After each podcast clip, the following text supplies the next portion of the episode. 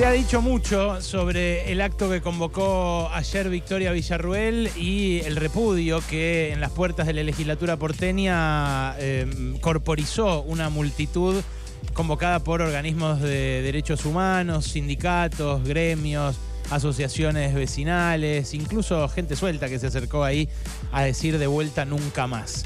Yo siento que ayer ya dijimos lo que teníamos para decir al respecto y también eh, analizamos todas las aristas de un fenómeno que tiene mucho que ver con una herida eh, que no termina de cerrar por lo profunda que es, que es la herida de los crímenes de lesa humanidad de la última dictadura, crímenes que se siguen sustanciando en cada uno de los doscientos y pico de eh, pibes, ya ahora no tan pibes, grandes, que andan por ahí, argentinos que no conocen su verdadera identidad porque fue sustraída esa identidad cuando eran bebés, cuando se los robaron, cuando los secuestraron, cuando se los arrancaron de los brazos a sus mamás, a las cuales después asesinaron o hicieron desaparecer. Pero eh, sí eh, hay algo más para decir respecto de las protagonistas de esta polémica. Porque Victoria Villarruel, que es la que nos puso a hablar de esto de vuelta al convocar a un acto eh, en homenaje a las víctimas de lo que ella llama el terrorismo de las organizaciones guerrilleras, el terrorismo eh, previo a la instauración de la dictadura, Victoria Villarruel se puede convertir en la primera vicepresidenta en democracia que niega que en Argentina haya habido terrorismo de Estado. Y eso es un hecho que uno puede eh, soslayar, uno puede decir, bueno, lo ignoro, no me voy a meter en su juego, no lo voy a discutir, pero eh, que es un hecho que nos afecta a todos.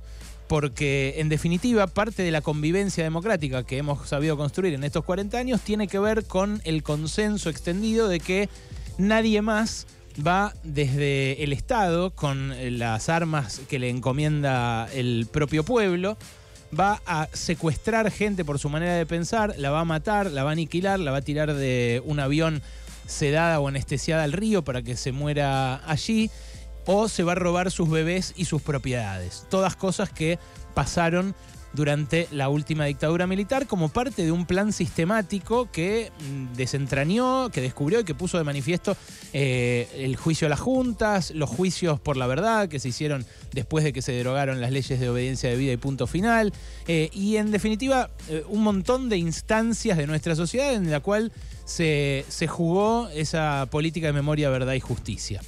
Pero Victoria Villarruel se escuda en los familiares de las víctimas de esa violencia imperante antes del inicio de la dictadura que no tiene ninguna comparación posible con el terrorismo de Estado, ni por la escala a la que se practicó, eh, ni por la crueldad de los crímenes, porque no es lo mismo poner eh, una bomba en un auto, que por supuesto es un crimen que debe ser juzgado por las instituciones de la democracia, con todas las garantías del caso y todo, como fueron juzgados también los milicos por las atrocidades que cometieron, pero no es lo mismo poner una bomba en un auto que planificar el secuestro de una embarazada, llevarla a un campo de concentración, tenerla ahí un año o dos años, que dé a luz en ese contexto, que le roben el hijo y que a ese hijo lo anoten como hijo de otra pareja es otro tipo de delito. Es un delito eh, de lesa humanidad, por eso no prescribe y por eso se sigue juzgando hoy.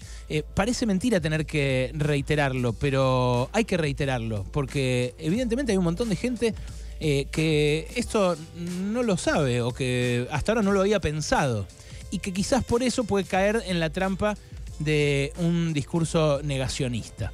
Ahora, no es que no pueda homenajear eh, la familia de una víctima de un atentado de ese tipo a, sus deudos, a la gente que quiere. El problema es que Victoria Villarruel no hace eso.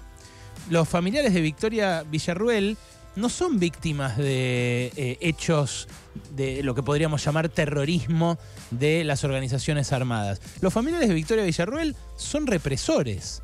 Y son represores que además eh, no fueron juzgados en tiempo y forma, porque zafaron eh, gracias a gestiones de grupos como el que orienta Victoria Villarruel, de haber sido juzgados en ese contexto.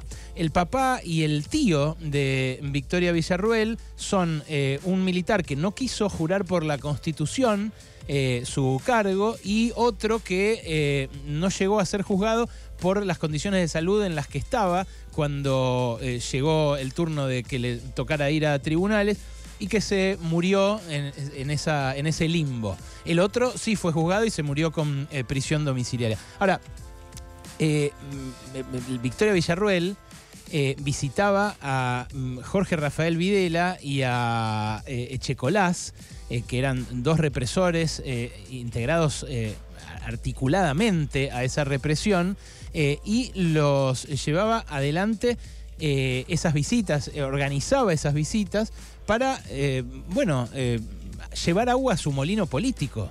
No de las víctimas, de los victimarios. Ayer ya hablamos bastante de eh, víctimas y victimarios y de cómo este truco de disfrazar a, los victimarios de víctimas era algo que ya habíamos visto antes, pero que ahora parece aparecer con, con nuevos bríos, con nueva fuerza. La cuestión es que en el cuaderno de Checolás, que era un tipo que además de ordenar torturas, torturaba personalmente, figura el nombre de Victoria Villarruel como una de las que lo podía ayudar en el juicio. En el juicio este que se dio ahora, hace poquito, en el que desaparecieron a Jorge Julio López, que podía ser uno de los testigos que complicara todavía más a Checolás, que ya estaba preso por otras cosas, pero a quien se le investigaban nuevos crímenes.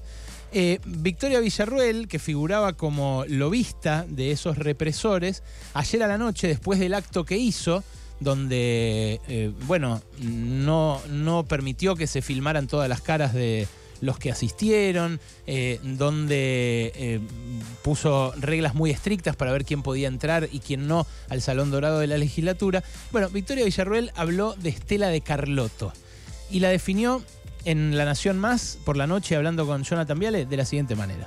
La verdad que Carlotto ha sido un personaje bastante siniestro para nuestro país, porque con ese cariz de abuelita buena, la realidad es que ha justificado al terrorismo. En su momento se dedicó a justificar a Ibarra cuando era la tragedia de Cromañón. O sea, es un personaje que ha hecho política desde siempre, que tiene a toda su familia colocada en el Estado y que viene a reclamar algo cuando tendría que estar admitiendo que, por supuesto, puede sentir dolor por la muerte de su hija, pero tiene que contar que su hija era combatiente de montoneros. Entonces digamos todo si le exigimos a los demás lo que no decimos. Y Carloto es una gran muestra de la gran hipocresía de la izquierda. De vuelta, si eh, Laura eh, Carlotto eh, era parte de una organización armada, en todo caso debió ser juzgada con las garantías de la ley. Eh, a Laura Carlotto la secuestraron, eh, le robaron su bebé, eh, como contó en el documental ese del 86 que compartimos ayer, Estela.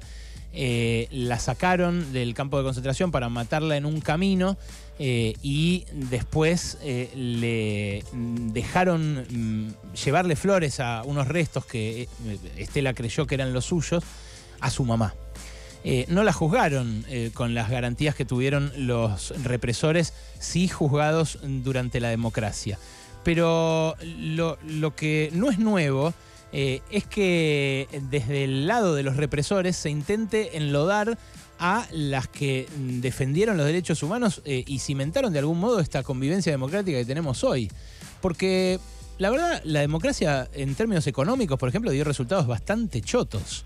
Eh, no paró de deteriorarse la calidad de vida desde los milicos para acá, en parte por lo que hicieron los milicos. Pero si algo nos dio la democracia es que hubo cosas que dejaron de pasar, atrocidades como estas, las que pasaban en la dictadura y también las que pasaban antes, porque estableció un marco de convivencia diferente. Y por eso lo de ayer de Victoria Villarruel en realidad no es nuevo es escalofriantemente viejo. Se vieron los mismos bigotes tupidos y los mismos raibán eh, de aviador que se veían en 1985, en la peli del año pasado. Eh, bastaba ver las caras. Yo no quiero, eh, no quiero prejuzgar a nadie por, por su aspecto, ni ser lombrosiano en esto, pero bastaba con un paneo para ver que ahí se estaba manifestando de vuelta esa fuerza, esa, esa raigambre dictatorial que tuvo siempre nuestra derecha. Y ahí eh, me parece que eh, contrasta mucho una voz como la de Villarruel, que por todas partes grita venganza, agrede al que piensa distinto, le dice nefasta a Estela de Carlotto, dice que todo el tiempo eh, defendió a, la actividad de los guerrilleros, cuando esto no es verdad, ella al revés planteó desde siempre un, mensaje, como todas las madres y todas las abuelas, un mensaje que sorprende por lo poco de venganza que tiene. Vos imagínate si te secuestran un hijo, imagínate si te roban un nieto. Y harías cual. Yo no, no me siento a la altura moral de las madres como para decir yo actuaría como ellas. Bueno, a esto que le dijo Villarruel, que dijo que es una nefasta, Carlotto le respondió lo siguiente, esta mañana en diálogo con Vero Castañares y Lautaro Maislin en Radio Nacional. Que a mí me diga que soy lo que quiera decirme, pero que a mis hijos o a Laura no la toquen. Lamento porque muy tarde cuando me enteré, pero descansé igual por mi conciencia está tranquila. Pero tocar a Laura eso es imperdonable. Así que estoy enojada con esta persona, pero un enojo de justicia, un enojo de que lo que ha dicho o lo que ha hecho o lo que piensa hacer no se lo tenemos que permitir. Y yo pienso eso mismo, no se lo tenemos que permitir. Estela de Carlotto ayer eh, era de la opinión de que no hubiera una marcha en eh, el, exterior de la legislatura porque decía hay que ignorarla. Hubo toda una discusión en el mundillo de la defensa de los derechos humanos, hubo algunos organismos que no convocaron por esto mismo, pero la verdad que el hecho eh, fue tan trascendente que terminó la propia Estela de Carlotto hablando de esto. ¿Por qué? Porque Villarruel la insultó. Ahora vos fijate la diferencia de tono de una y de otra, ¿no? Una grita acusa a la otra de un montón de cosas y la otra, a la cual sí le secuestraron a su hija y le robaron a su nieto, a diferencia de Villarruel, que defiende víctimas ajenas, familiares ajenos, pero que va a ser una vicepresidenta defensora de represores en caso de que gane Milei las elecciones. Bueno, eh, le responde así, estoy enojada con esa persona pero no le devuelve un improperio, un vituperio, lo que sea. Y me parece que esa es la diferencia central entre la memoria y la venganza. Eh, es la diferencia central entre la justicia y la venganza también.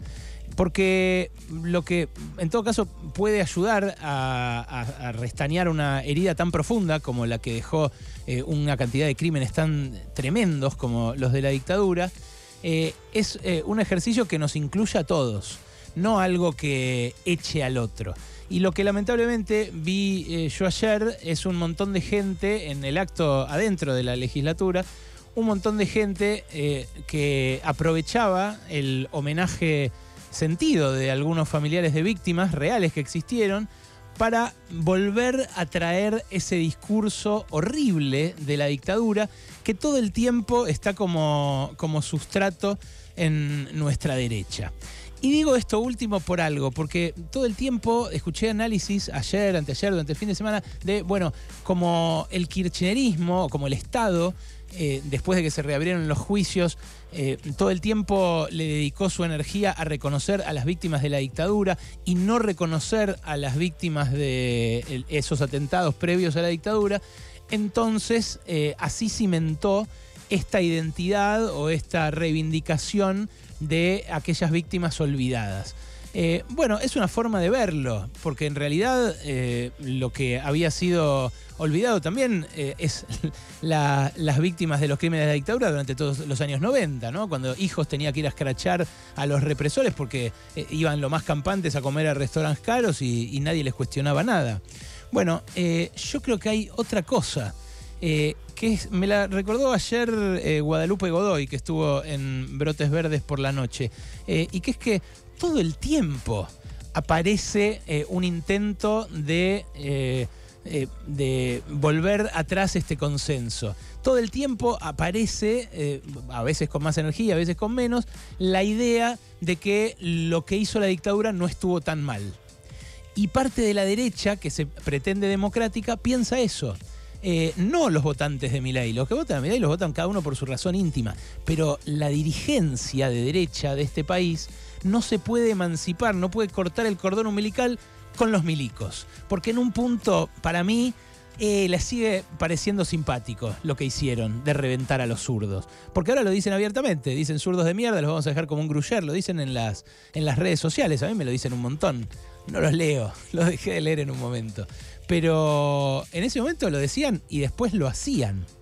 Bueno, lo que me recordó Guada Godoy ayer es que cuando asumieron los diputados de Macri, asumieron con un cartel que decía eh, basta con el curro de los derechos humanos y asumieron con unos carteles que decían no fueron 30.000.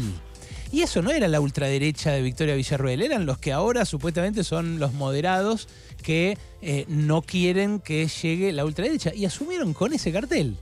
Entonces, ni es tan nuevo lo de Villarruel, eh, ni es tan lineal la razón para que emerja más nos puede servir, me parece a mí, repensar estas ideas de la memoria, eh, de la justicia y de la venganza para que realmente no nos vuelva a pasar, para que otra vez no nos tropecemos con la misma piedra.